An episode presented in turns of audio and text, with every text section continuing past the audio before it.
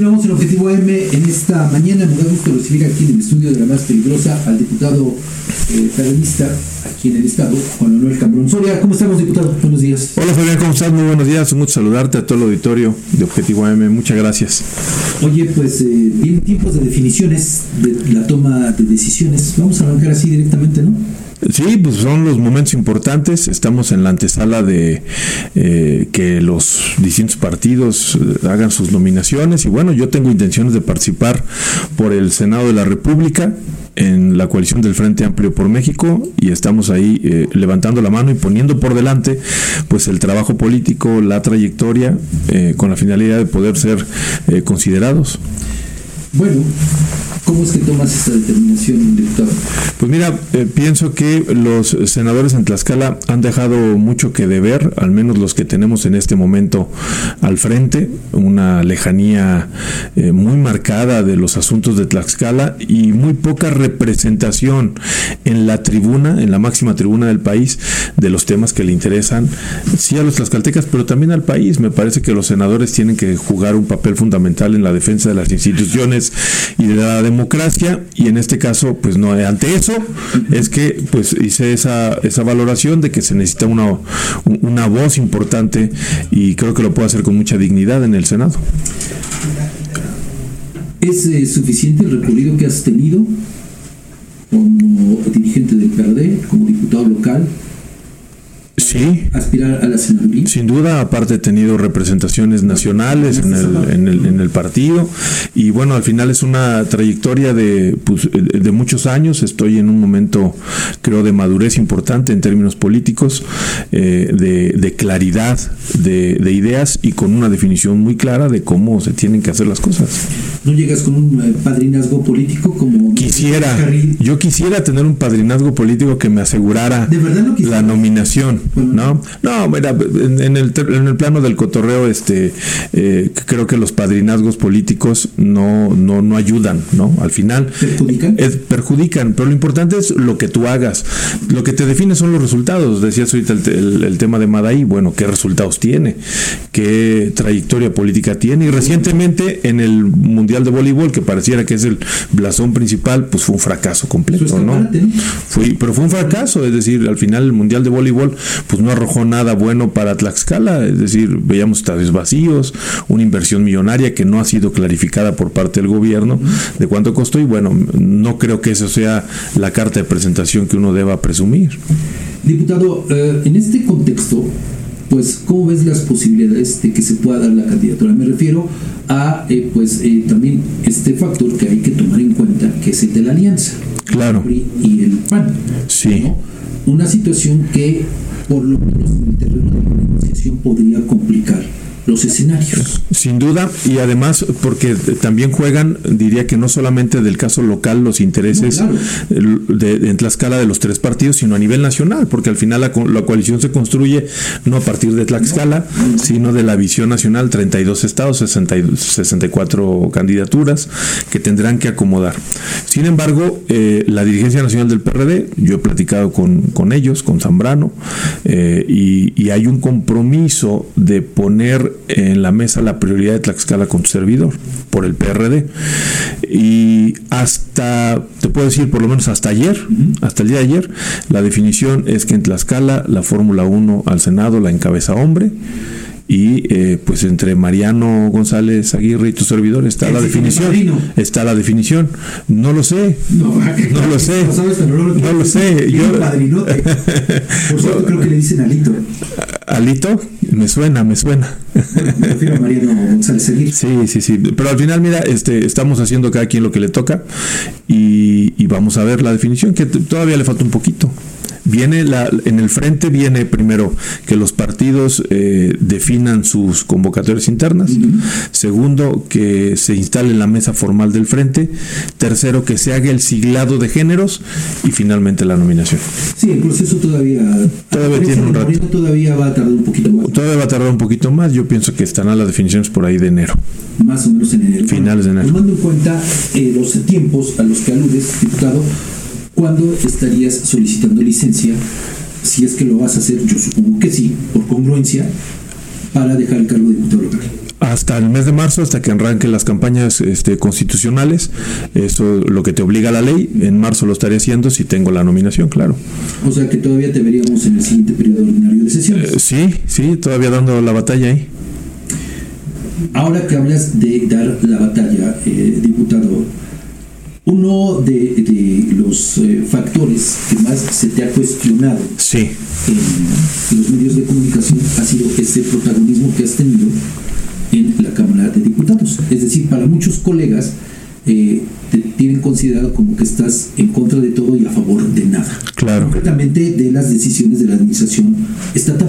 Para empezar, esa perspectiva diría yo es falsa. He impulsado o he, acompañado iniciativas eh, del gobierno que a mi juicio me han parecido correctas. Por ejemplo, cuando arrancó la reforma a la ley orgánica de la administración pública del Estado que implicaba una reestructuración, pues le dimos el voto de confianza. Normalmente cuando entra un nuevo gobierno requiere tomar eh, ciertas decisiones y la acompañamos.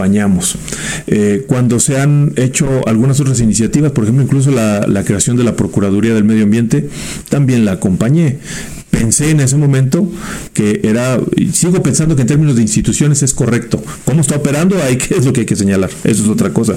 Eh, pero, pero yo diría en el asunto del protagonismo, pues si estamos ahí para ser protagonistas de la historia, para levantar la voz, personalmente no, no, no me vería siendo ni sumiso, ni callado, ni intrascendente. Por lo tanto, hago el papel que me toca.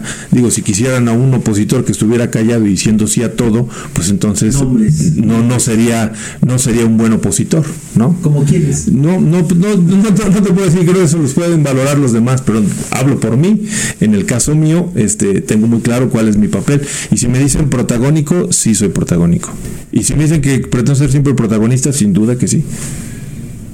¿Qué resumen podríamos hacer de tu paso por la legislatura local?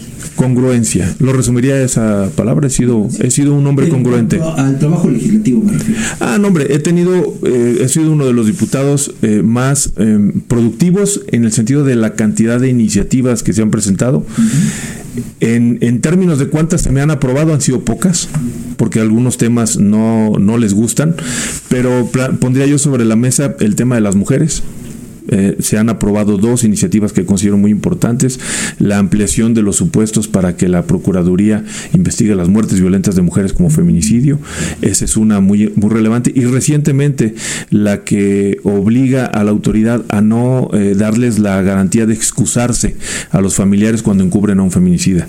Eh, hoy es ya realidad que toda muerte violenta que sea encubierta por familiares, pues tendrán que ser sometidos también ante la ley. Y hay otras que están en reserva, por ejemplo, eh, se dice, bueno, es que Cambrón está en contra siempre del asunto de la inseguridad, siempre señalando lo que además es real, no me lo estoy inventando. No, porque no eres Covarrubias. Pero he presentado iniciativas al respecto. Fiscalía Autónoma que no le quieren entrar eh, Morena y compañía. ¿eh? La reforma a la ley de seguridad pública, discutamos el asunto del mando único coordinado. Puede gustar o no, pero ahí hay una propuesta, sentémonos a discutirla. Eh, un, presupuesto, una modificación presupuestal, que lo insistiré en la discusión de diciembre, se requieren por lo menos una reorientación de mil millones de pesos para el tema de seguridad. Y hay que, ahora hay que plasmarlo en el presupuesto. Vamos a ver si están en, ánimo de moverle pues, por lo menos una pequeña coma al presupuesto. Pienso que no, pero bueno, vamos a ver. Entre los pendientes, creo yo que eh, ahí habría que subrayar que, bueno, también eh, quizá el descargo, pues analizar el contexto. No, cuajó no avanzó la reforma electoral. Sin duda. Uno de mis principales compromisos, sí. Y además, este, debo decir que ese es un, gran pendiente. Olvídate del tema personal en mi calidad de, presidente de la Comisión de Asuntos Electorales. Es un gran pendiente de la legislatura de todos, en, dentro de muchos otros, y el que a mí me toca ese, sin duda, que no se pudo concretar por pues, las circunstancias políticas. Y que además, y que además eso nos va a generar un problema muy grave en, desde dos aspectos, las acciones afirmativas y que no quedó cuadrado la revocación de mandato, que eran dos de los grandes temas que venían ahí. Yo insisto, ¿por qué lo personalizo en la figura de Juan Manuel Cambrón? Porque desde un inicio tú lo planteaste como tu bandera, como uno de los principales compromisos. Sí. Yo lo recuerdo. Es correcto. También en una entrevista. Y, te, y dije, vamos a hacer una reforma de gran calado, fue el término que usé. Así es. Y, y, pues no fue ni de gran calado, ni siquiera fue reforma. Ni reforma. No, este, no, no pudo trascender, y hay que decirlo, por eh, la instrucción vino de el gobierno, de la gobernadora, que les dijo, no pase. ¿Te sientes frustrado por eso? No, no, al final entiendo que son eh, cosas que suceden en política. Eh, sí, sí, en el momento generó una tremenda molestia porque además hubo un planteamiento de un acuerdo político con la coordinadora del grupo parlamentario Morena que ella dijo vamos a avanzar al final este se echó para atrás, se echó para atrás. y tan había acuerdo que en la comisión se votó eh en la comisión de asuntos electorales pasó la reforma es decir, hubo, hubo un avance y ya no llegó al pleno, ¿no? Es decir, les pararon el acuerdo, ¿no? En los siguientes meses, Juan Manuel, ¿qué eh, retos tienes en el Congreso del Estado como diputado local? Mira, el, el, inmediato, diré yo, es el de diciembre, que es el tema del presupuesto. Me parece que hay que dar una batalla importante eh, porque es el instrumento de política pública para generar acciones concretas del gobierno. Y yo pondría dentro, de varios temas, uno, el asunto de la seguridad, dos, el asunto del campo, y tres, el presupuesto para las instituciones eh, de las mujeres que están olvidadas. Eh, hay que meterle mano y hay que revisar y estaré eh, de aquí a diciembre en esa, en esa ruta. De aquí a diciembre, pero ya en el siguiente periodo. Pues mira, todavía no lo tengo claro. El siguiente periodo tendrá que tener una valoración diferente y bueno, lo estaré anunciando acá contigo yo seguramente en enero antes de que arranque. Pues esperemos que sí sea. Eh, diputado, yo he sido siempre muy frontal. Sí, sí, sí. Y quiero aprovechar. Y eso te lo te caracteriza siempre. Este espacio, bueno, a veces, ¿verdad? Pero bueno, eh, hace unos días, eh, a través de algunos mensajes, discutíamos sobre el tema de eh, la imposición del de eh, titular del órgano de fiscalización. Para mí fue una imposición, ¿no? Porque llegó obviamente pues con la venia de Lorena Cuellar, hay que decirlo con todos sus nombres, eh, todos votaron a favor de, del proceso. Sí, proceso. Sí, Tú lo votaste también sí, claro. destacaste esta parte del proceso, aun cuando las etapas de las entrevistas no fueron públicas. ¿No? Se hicieron en lo oscurito. Bueno, el tema eh, que ahora traigo a colación es que, lo, comentábamos en, algún momento, diputado, no consideraron nadie, ni tú ni los otros eh, diputados y diputadas, el pasado reciente de Salas Miguela, quien está ahora al frente del órgano de fiscalización. Les pasó de noche. Sí, mira, yo no traía, eh, te, lo, digo con franqueza, no traía yo en el radar las observaciones que tenía como tesorero de San Pablo del Monte. Digamos, al final yo no lo tuve, no lo tuve en cuenta. Tuvo que haber sido sin duda un elemento para valorarlo. Lo que yo observé del proceso, digamos, la parte eh, de los requisitos que establecía la Constitución, los cumplió. Yo estuve en todas las entrevistas, pedimos varios diputados que se transmitieran. Bueno, la mayoría no quiso.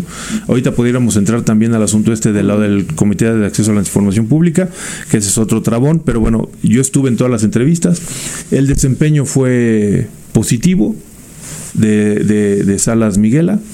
Yo revisé los exámenes, estuve en la revisión de los exámenes. Sí lo, sacó la calificación que dice. Sí la sacó y que además, digamos, al final la evaluación fue del sínodo, no la hicieron los diputados, y fue una combinación. De hecho, por ejemplo, en las entrevistas hubo quien tuvo un mejor desempeño que él con relación al examen, y al final ahí en la combinación el sínodo planteó ese, ese tema. Y fueron las reglas que se pusieron en el proceso. Por lo tanto, es que eh, decidí votarlo a favor. Ahora, el, el, papel que tiene que desempeñar hay que estar al, al pendiente de cómo se conduce el auditor. Eh, yo diría también, ¿qué hizo la auditora anterior ante los señalamientos de que no se, se le reprobó la cuenta? ¿Se dio vista al Ministerio Público? ¿Qué hizo la Procuraduría si es que se le dio vista? ¿Por qué no se procedió? Hay un procedimiento, es decir, se le tiene las observaciones, la ley marca un procedimiento que entiendo entonces no se siguió, no hay una... Em, la constitución o los requisitos no dicen si tienes observado una cuenta no puedes participar. No, no, no lo dice. diputado, para buscar alguna reforma en la constitución? Me parece que habría que revisarlo, sin duda. Yo creo que tú pusiste ahí el dedo en la llaga y muchos otros que lo observaron observaron, de, tendría que ser un requisito, pues no tener tus cuentas públicas observadas si has tenido cargos públicos, sin duda. 35 millones de pesos, más de 35 millones. Sí, y así como él hay otros, este, incluso presidentes municipales que, que andan, este, como Pedro por su casa, tranquilamente en las calles de sus municipios, con cuentas millonarias observadas, ¿no? Y que hoy aspiran a cargos públicos. También es cierto. ¿No? Me regreso eh, a- al inicio con el tema de eh, tus aspiraciones políticas, ya para cerrar la entrevista, diputado. ¿Cómo evalúas el trabajo de nuestros actuales senadores? Y sobre todo tomando en cuenta que dos buscan la reelección.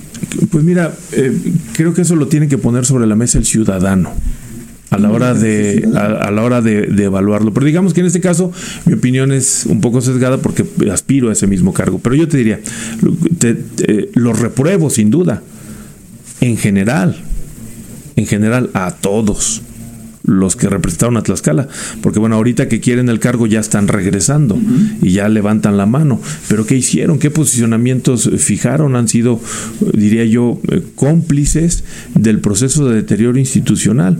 ¿Cómo votaron los senadores eh, el, asunto este de- en el Instituto de Acceso a la Información Pública, los de Tlaxcala? Pues han permitido que el Instituto Nacional, el IFAI, pues esté detenido, que es un, organ- un organismo garante de derechos. Y así varias de las decisiones me parece que al final los senadores han sido cómplices silenciosos del deterioro institucional del país, por lo tanto, calificación reprobada. Ese es el reto, por eso quiero ser senador, para marcar una diferencia y representar a Tlaxcala en esa, en esa tribuna. Bueno, ahora no podemos hablar de propuestas, pero bueno, sí es un reto. Es un reto, sin duda, una gran responsabilidad y, y es- No ser igual.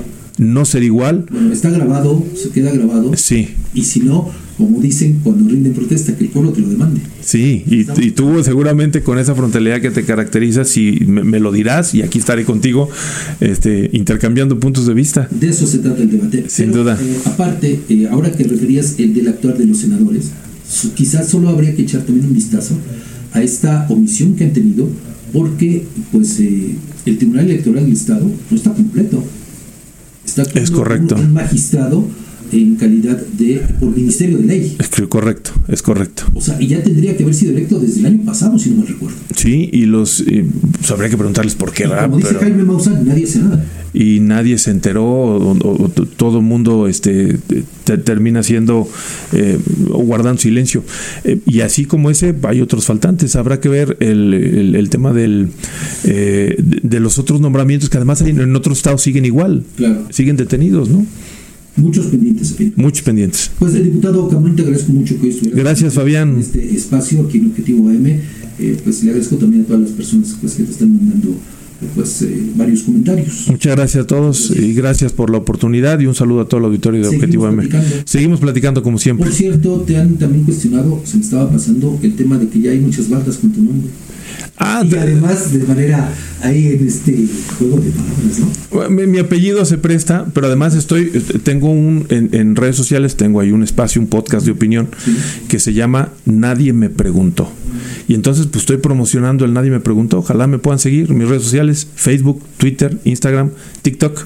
Nadie me preguntó, Juan Manuel Cambrón Soria. ¿Te pareces Homero Meneses? Ahí, ahí estoy. No, ahí hay diferencias, hay muchas diferencias. Además creo que tengo más seguidores. Bueno, te agradezco mucho. Gracias, Fabián. Pausa, regresamos con más noticias aquí en Objetivo AM.